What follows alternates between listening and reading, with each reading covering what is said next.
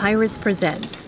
Entonces los chavitos salen a la calle y salen con miedo. O sea, salen de no, no, y, y, quítate y no toques. Y el otro estaba escuchando un chiquito que decía eso en un restaurante. Le decía a su hermano más chiquito, no toques, no toques, límpiate las manos. ¿no? Entonces yo decía, madres, pues los niños repiten lo que escuchan en casa. Sí, psicológicamente, ¿qué va a pasar con esos niños? Porque viven un miedo.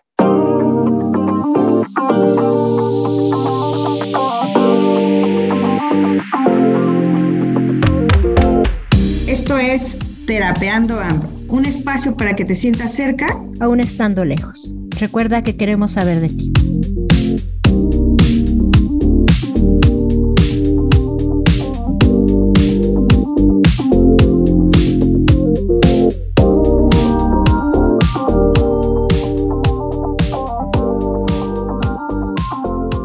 Hola Vero, ¿cómo estás? Buenos días, buenas tardes, buenas noches, donde quiera que estén. Soy Odette Páramo aquí en Terapeando Ando. Hola Odette, ¿cómo estás? Buenos días, buenas tardes, buenas noches. Yo soy Verónica Domínguez desde Bélgica, Terapeando Ando. ¿Cómo estamos hoy?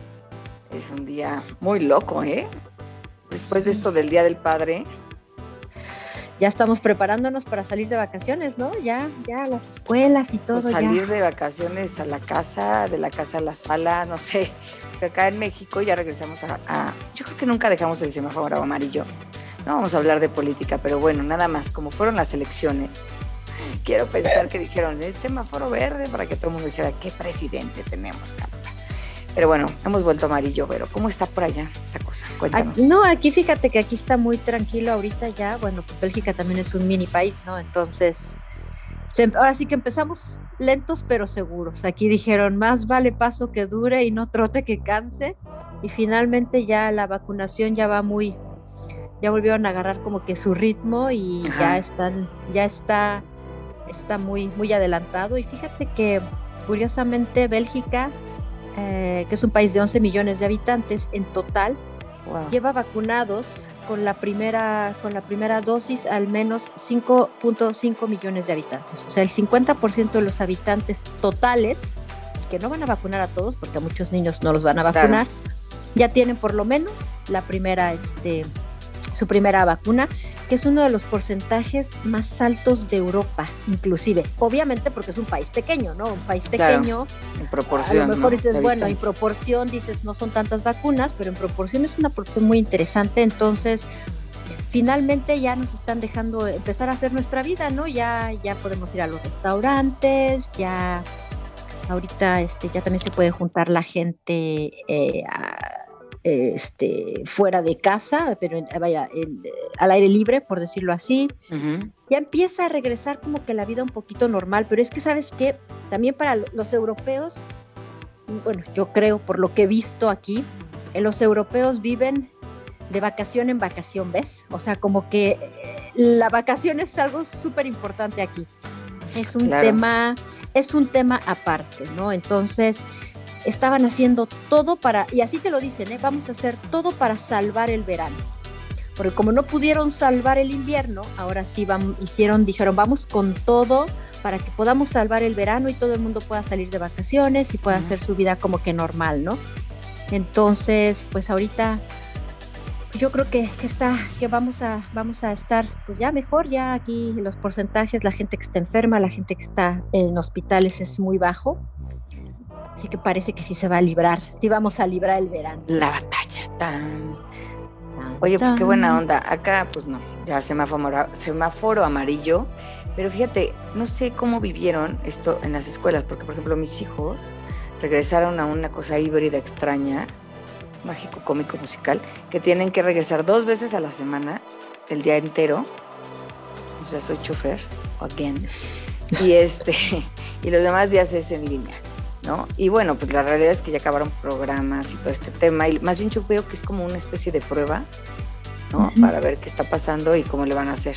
Pero no sé, allá cómo le están haciendo, pero platiquemos. Fíjate que aquí, por ejemplo, aquí en Bélgica, desde septiembre, eh, los niños menores de 12 años, o sea, todo lo que es kinder y primaria, regresaron a clases presenciales. Al principio iban este, aquí las, las, las clases son de alrededor de 20, 23, 25 niños, ¿no? Y entonces al principio iban unos días unos, unos días otros. Después dijeron, no, ya no, ya van a ir todos juntos, pero por ejemplo, no, no jugaban en el patio todos, ¿no? Eh, eh, sino como que hacían burbujas, ¿no? Las, las famosas burbujas que les decían aquí. Los niños que van en una clase, en otra, no se juntan con los niños de otra clase para que entonces pudieran controlar las burbujas. Ahora, te voy a decir una cosa, aquí en Bélgica y en muchas partes de Europa hubo algo que en México, por ejemplo, no se vio de la misma forma. Aquí casi no había niños enfermos.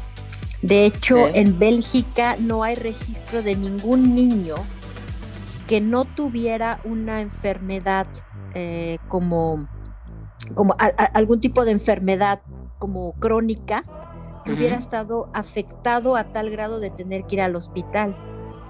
En todo, en todo el país, en toda la pandemia, hubo tres pequeños que perdieron la vida y eran porque eran niños que tenían ya una condición crítica. Previa, claro. Previa y entonces, bueno, con el COVID pues a lo mejor se, se aceleró, ¿no?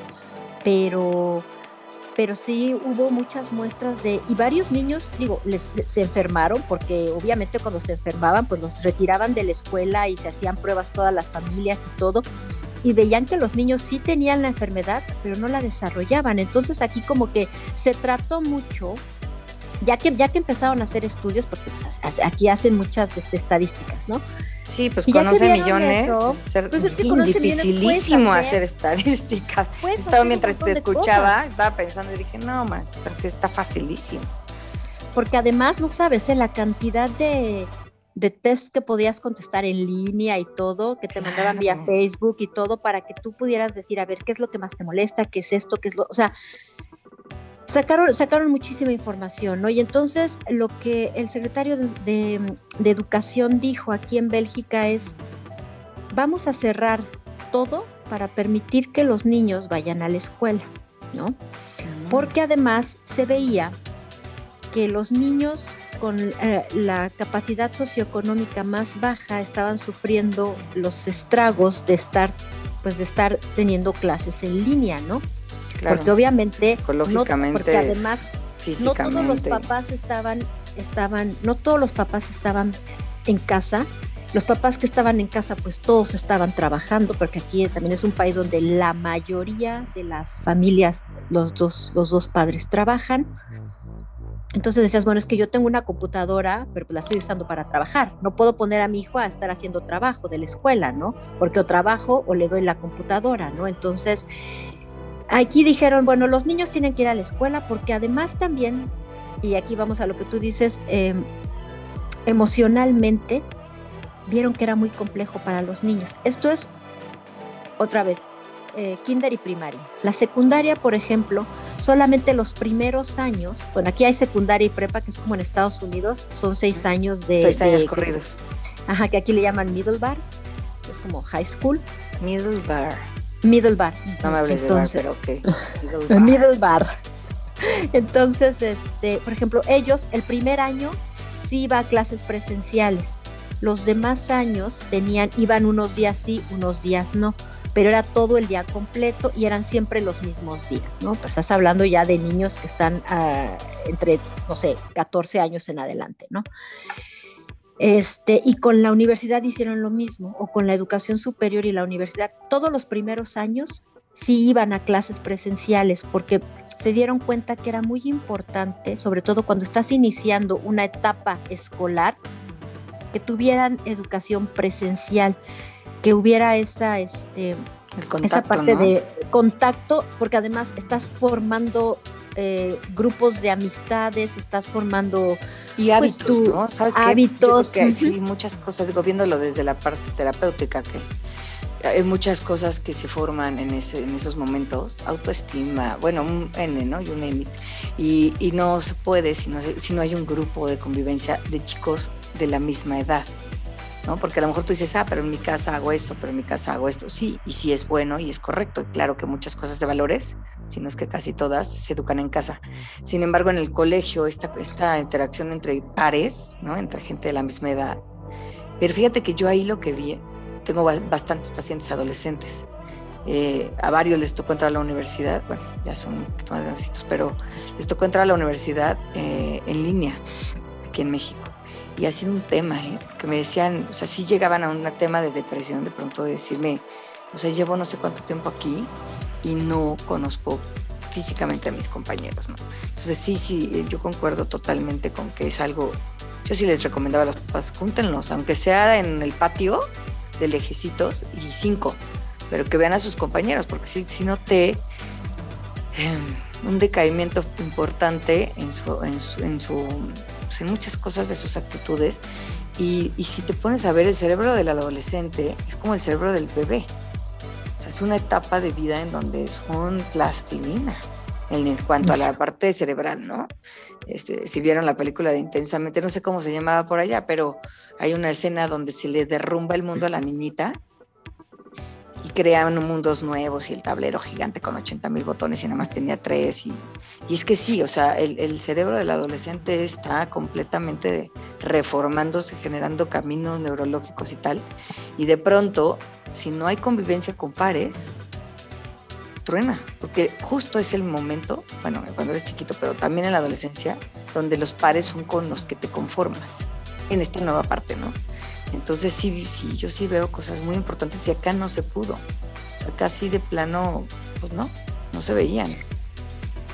Lo que pasa es que organizar todo un país, o sea, es, es y un país tan grande como México, o sea, e, es, es muy, e, e, yo creo que es muy complejo, ¿no? Aquí inclusive veías que había diferencias entre unas regiones y otras, había regiones donde donde las escuelas decían nosotros no podemos hacer ese tipo de organización y entonces buscaban cómo ayudarlos, ¿no? Había muchas escuelas donde inclusive les dieron a los papás este, pues, tabletas, este, computadoras personales, algo para ayudar.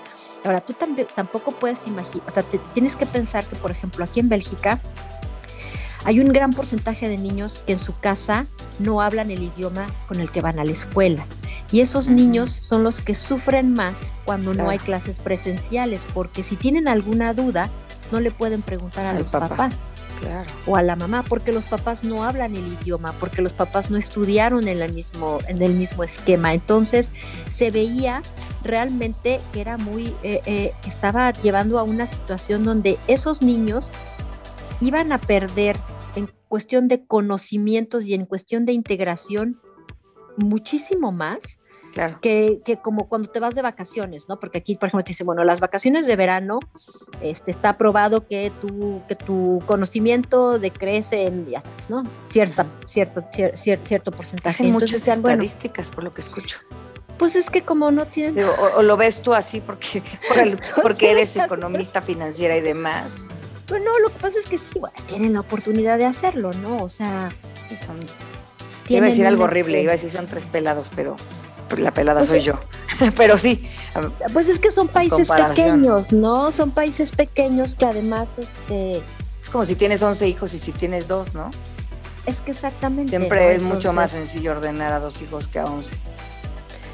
Exacto. Y además yo creo que también está mucho la, la influencia de, de, bueno, pues eh, los niños su, su, su, bienestar emocional, ¿no? El, el, compartir con sus compañeros, eh, la salud mental, te lo comentaba yo ya en otros programas, la salud mental es un tema que, que en países, eh, en ciertos países europeos es, un tema de verdad de salud pública muy, muy, muy importante. Es, es, continuamente estás oyendo campañas, continuamente hay, hay, hay este tipo de de, interés, ¿no? En que la gente pues, esté contenta, ¿no?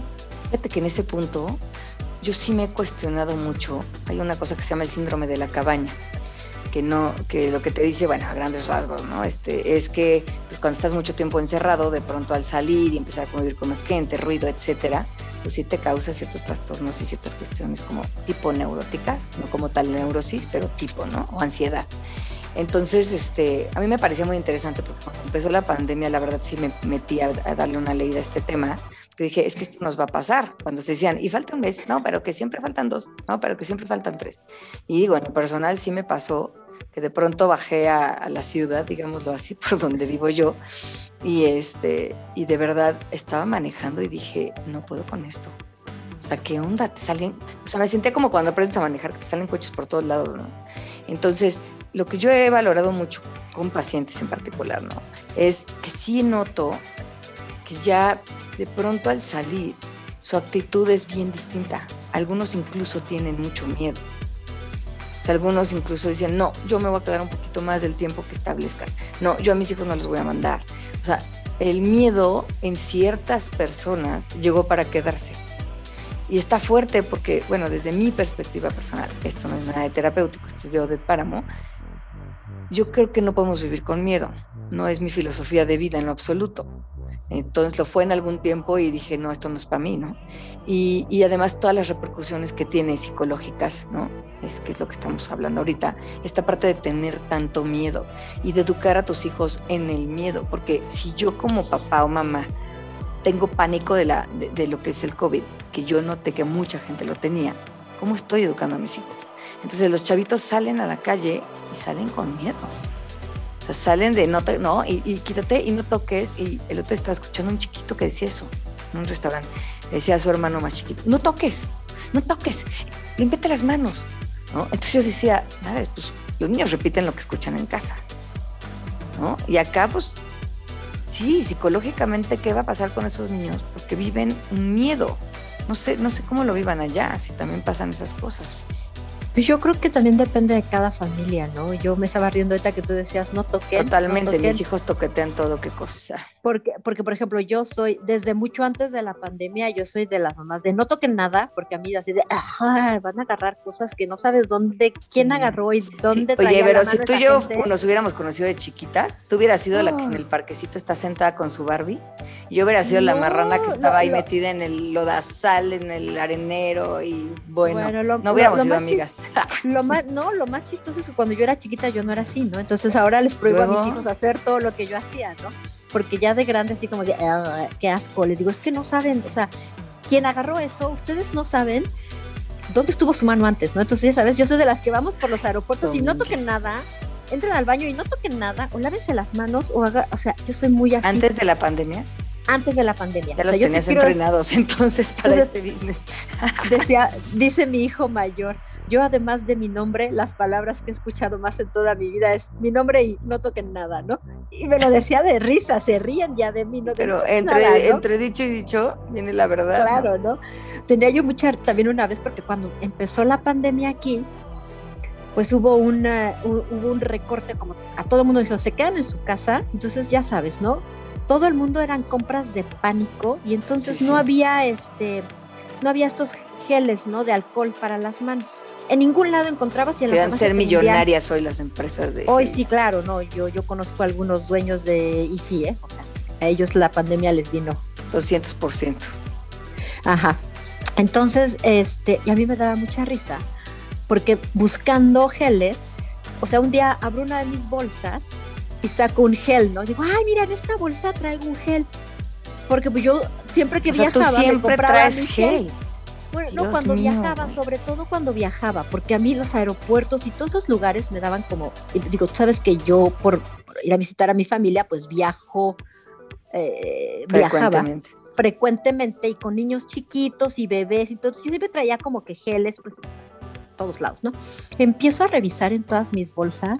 Te juro que en cada bolsa encontraba una botellita. Era una risa. ¿No te dio pena? No, claro que no. Yo decía, mujer ¿Qué preves? Sí, te soy la más previso. Yo era de las que agarraba un pañal, ya sabes, la pañalera de algunas mujeres, ¿no? Así de el pañal, la crema de pompi, casi que la crema de ojos y labios la metían ahí. Y yo agarraba un pañal, un cambiecito de ropa. Nunca les puse crema porque me parecía que promovía que la piel se hiciera sensible. Es como traer a los niños descalzos en el pueblo. Es más, se les caía el chupón al piso. Yo agarraba el chupón, lo chupaba y se los daba. Y míralos, son requetesanos. Somos los extremos ¿eh? totales, qué cosa, pero qué los míos son requetesanos, ¿eh? eso, eso es chistoso. Pero bueno, eso empezó con la pandemia, entonces, pero lo que decías tú del síndrome, yo creo que sí, ¿eh? Yo la primera vez que salí, porque además aquí en Bélgica, pues te dicen un viernes, vamos a cerrar todo y nadie sale, ¿no? Todo el mundo adentro de su casa y casi, casi de esperemos que hayan comprado y que tengan todo, porque una sola persona puede salir a hacer las compras, ¿no? Pues yo al principio pues no salía, no mandaba a mi marido. La primera vez que yo fui al súper, que fue después de como dos o tres semanas, dos semanas que ya estábamos encerrados, yo tenía un agobio porque además yo sentía que toda la gente en el súper se me acercaba. Y yo pero ¿por qué se me acercan? Y aparte llegabas a los anaqueles y no había muchas cosas. Algo que yo en mi vida había visto desabasto en, en un país de tres gentes. Dices, ¿cómo no? ¿Cómo va a haber desabasto, no? Entonces, este, llegaba yo, a mí sí me entró como una angustia eso de que yo volteaba para todos lados y pues no hay esto, no hay no hay papel de baño, no hay aquí el papel de baño, bueno, yo no sé la gente antes que hacía, porque entonces todos querían comprar papel de baño, no había no había este jabones para lavarte las manos. Yo decía, bueno, entonces que la gente antes no se lavaba las manos o cómo? Yo no tantas veces ni tan seguido. Yo durante toda la pandemia jamás compré una, una bolsa de jabón porque pues yo siempre tenía bolsas de jabones de, líquidos para lavarte las manos normal, ¿no? Porque yo relleno mi botecito ecológicamente, relleno mi botecito siempre. Entonces, pues yo tenía mis bolsas ahí. Pues, ah, mira, aquí encontré otra, ya, ya encontré otra, ¿no? dice, bueno, ¿qué la gente no se lava las, las, manos antes o por qué no hay jabones, no? Pero sí es como un, y, además no quería que nadie se me acercara, ¿no? Así de, ah, guarda tu distancia, ¿no? Ah, guarda tu distancia, ¿qué es lo que te dicen? todo el mundo limpiando su carrito antes de entrar, eso sí, ¿eh? muy ordenados, todos limpiando nuestro carrito, desinfectándolo antes de entrar al súper, tus manitas. Acá te lo desinfectan. Aquí al principio te lo desinfectaban, ahorita ya no, ahora ya te dejan que tú lo desinfectes, pero antes sí te lo desinfectaban también al principio. Y yo creo que ahí es donde mucha gente, por ejemplo, como dices tú, primero no querían estar adentro. Ahorita que ya van a empezar a dejarnos salir hacer todo lo que antes hacíamos, estaba yo leyendo en el, en el en el periódico, bueno, en el internet, en, una noticia que hubo en el periódico que salió apenas ayer, antier, que se juntó el comité, porque hay un comité que, checa todas estas medidas, se juntó el comité el viernes y decían que si todo sigue como está ahorita, para septiembre van a levantar, van a quitar ya todas las medidas. De hecho, ahorita ya hay lugares donde te dicen, ya cuando estás al aire libre, ya no tienes que usar el tapabocas, a menos que estés en los centros de las ciudades donde hay mucha gente. Y entonces dicen, bueno, pues esto es este, ya vamos a empezar a, relajar las medidas, ¿no? Ya los cines ya están abiertos, este, todo es, no es, nada está al 100% de capacidad. Pero hay mucha gente que ya se está quejando, fíjate, que no quiere, que no quiere que lleguemos a ese punto, que tiene miedo, que dice, no, pero entonces vamos a empezar y ya van a dejar todo y entonces sí, en, en septiembre, en octubre, otra vez va a estar el hospital lleno. Y dices, ¿qué? qué, qué grueso, porque además, oye, estás, estás oyendo que están, estamos vacunados. Estás oyendo que para septiembre ya, yo creo que el 90% de la población adulta va a estar vacunada completamente. Es, una, es, un porcentaje altísimo, ¿no? Y que la gente de todas formas no quiera salir ya es una psicosis, ¿eh? Es que eso es lo que está pasando. Fíjate, el síndrome de la cabaña como tal no está obviamente tipificado, vamos, la APA, que es la Asociación Americana de Psicología, no lo, no lo tiene tipificado como tal, vamos, no, es, no existe, ¿no? No es como el de Tornero, síndromes, no sé, otros que sí existen, ¿no? Psicológicos. Pero, este, vamos, se está volviendo muy famoso porque, pues es que sí está pasando. O sea, sí hay mucha gente que no quiere retomar su vida porque tiene miedo tiene mucho miedo. Entonces, esta parte, yo sí creo que las repercusiones psicológicas que pueda tener, ¿no? Por ejemplo, los chavos, ahora que salgan de clases y regresen, ¿qué va a pasar? ¿No? O sea, hay papás que dicen, yo no lo voy a mandar. Yo no lo voy a mandar en septiembre. O sea, hay papás que ahorita no los están mandando. Y no estamos juzgando, ¿eh? Cada papá me parece que algo increíble es que cada papá y mamá este, o jefe de familia tiene la libertad de educar a sus hijos como considere. El tema para mí que es vital en la parte mental, que es lo que tú hablabas, ¿no? que se controla mucho en Bélgica, es esta parte de la repercusión que va a tener en la persona el vivir con este miedo y el no querer retomar su vida como tal, porque es sí claro, como dijeron hace tiempo y se ha venido diciendo, es no vamos a regresar a la normalidad que teníamos antes, vamos a regresar a, regresar a una normalidad distinta, pero, pero si bien esto es cierto, creo que también esta parte de retomar de verdad y confiar, pues está fuerte porque en verdad, o sea, sí va a pasar algo. Yo, sí me espero en unos años que ya hagan estudios de qué le pasó a la gente que era niña y adolescente en ese entonces, hoy en su cabecita. Yo sí creo, y de verdad lo espero, que, vamos a encontrar cuestiones psicológicas importantes, muy, muy importantes. Y, y, esa repercusión pues va a estar en todo, ¿no? En toda la parte cultural, social de, las, de los países, cada país en su, en su proporción, ¿no? Ahorita, por ejemplo, Australia me decían que volvieron a cerrar porque hubo siete casos, ¿no? Entonces, sí, ¿no? Acá yo creo que ya ni los contamos, ¿no? Este, pero no sé, creo que esa parte, hijo, a mí sí me preocupa, me preocupa cómo se van a retomar cosas como salir a vacacionar, por ejemplo, ¿no? Como regresar al colegio, como regresar a tus labores, no sé, allá no sé si, si dejaron de trabajar en, en, las oficinas, ¿qué va a pasar? Aquí muchas oficinas tronaron, o sea, también hay muchas repercusiones económicas, tú lo debes saber más, ¿no? Pero que es tu fuerte ahí, ¿no? Sí. Ustedes en, en cuestión de vacaciones y esas cosas, ¿cómo se están preparando? ¿Qué están pues haciendo? ¿La gente crees que tenga miedo de salir? ¿Qué está pasando? Yo creo que aquí es, algo bien interesante. Yo creo que aquí hay las dos vertientes, ¿no? Están los que no le tienen miedo a nada, los fearless, los que dicen, bueno, yo voy a salir de vacaciones. Este, obviamente, pues te tienes que cuidar. Obviamente entiendes que hay un riesgo.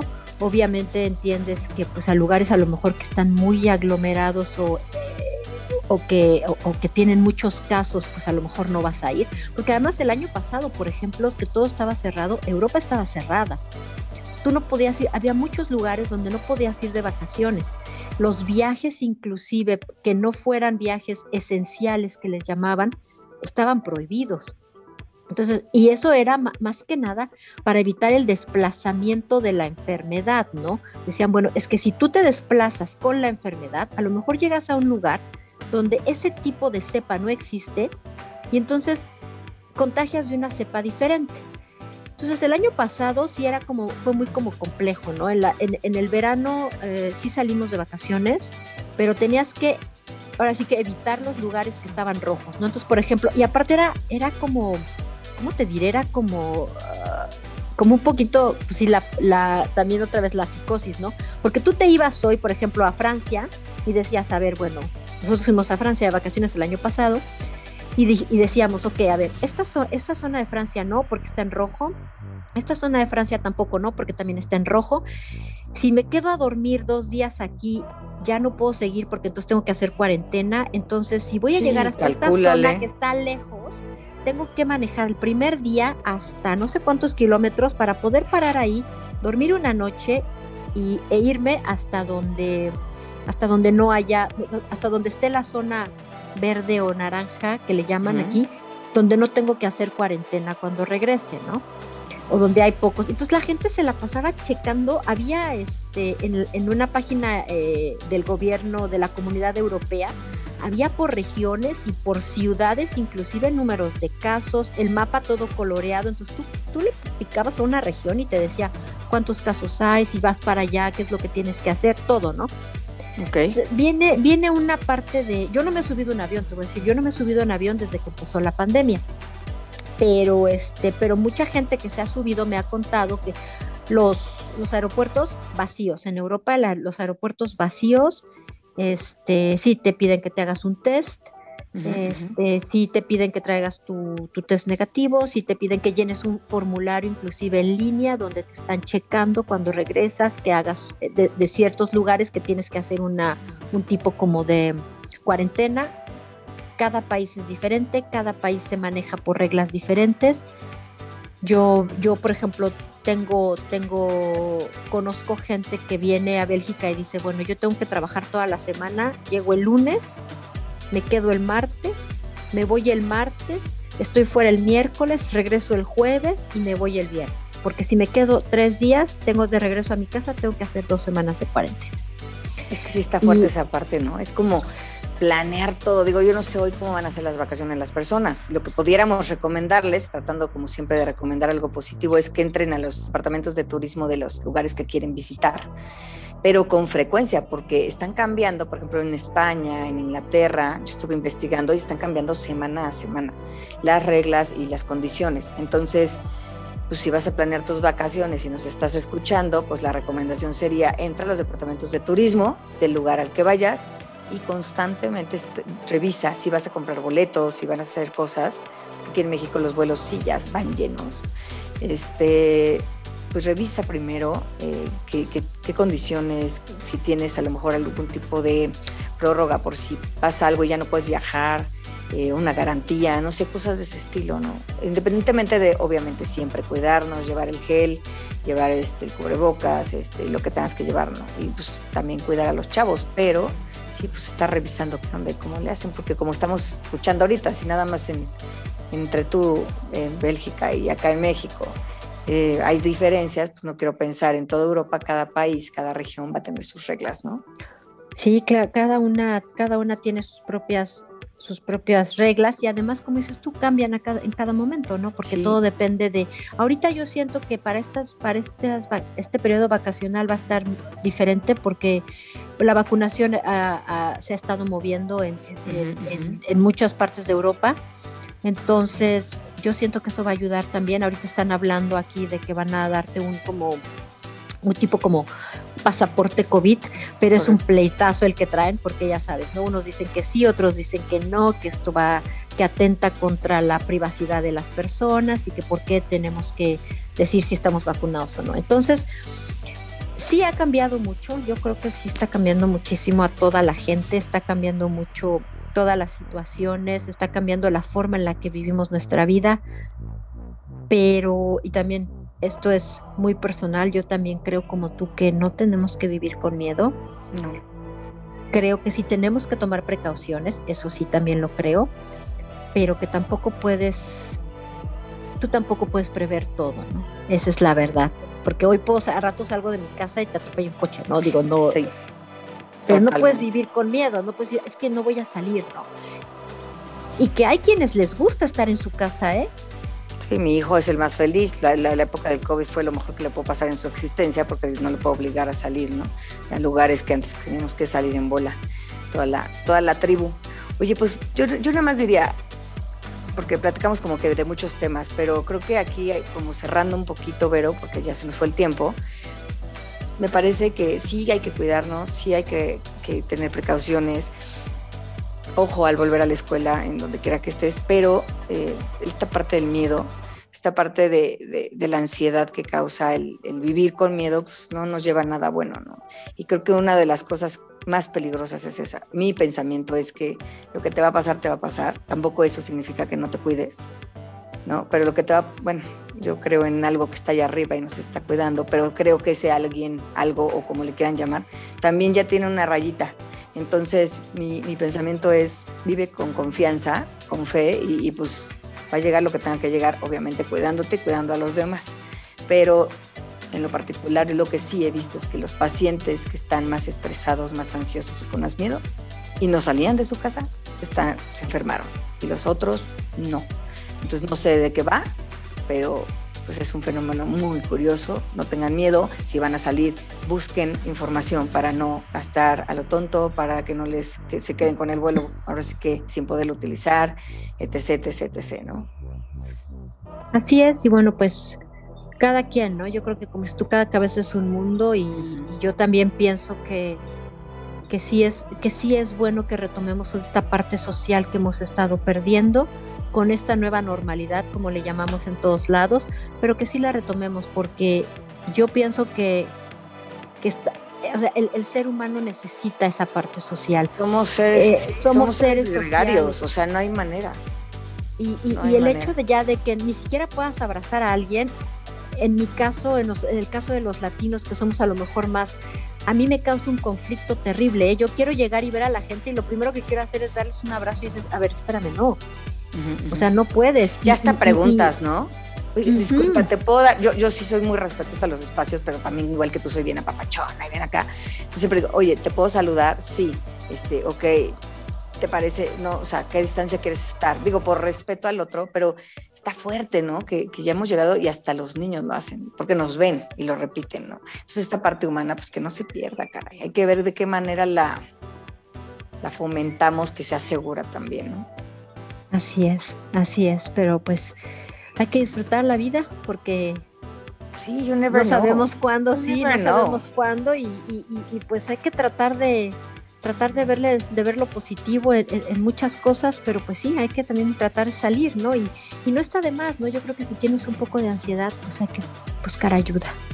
Pedir ayuda, buscar ayuda, tratar de, de manejarlo y vivir la vida, porque la vida, nos estamos vacunando contra un bicho, no contra la muerte. Esto para mí es, bueno, a lo mejor estoy bien loca, pero es como muy importante porque pues el bicho, pues sí, ya te vacunaste contra un bicho, pero como dijiste, mañana sales y te atropellan y ya te tocaba de esa manera, ¿no? es mi pensamiento loco, pero bueno. Así que a vivir la vida con responsabilidad, con amor, con felicidad y, y acuérdense, estamos en podcast-terapeando ando en Instagram y en Facebook nos pueden encontrar en Terapeando Ando y aquí en Anchor también nos pueden dejar ya mensajes de voz. Estamos bien contentos, Vero. Ya nos está buscando gente de Múnich, nos escribió otra chava de Washington. Sí, nos está escribiendo gente de, de fuera y de Bueno, les puedo contar que hasta de Israel llegó un mes. Entonces, sí, entonces ya les contaré un poquito más a fondo, pero muchísimas gracias por escucharnos. Cada vez estamos creciendo más y estamos bien contentísimas. Así es. Gracias por escucharnos y bueno, trataremos de seguir todos los días haciendo contenido de calidad para que más personas nos escuchen y, también y que nos que, nos contacten para que nos digan de qué quieren que hablemos. Es correcto. Pues muchas gracias, Vero, y pues nos vemos próximamente. Chao. Nos vemos, Chao, hasta la próxima.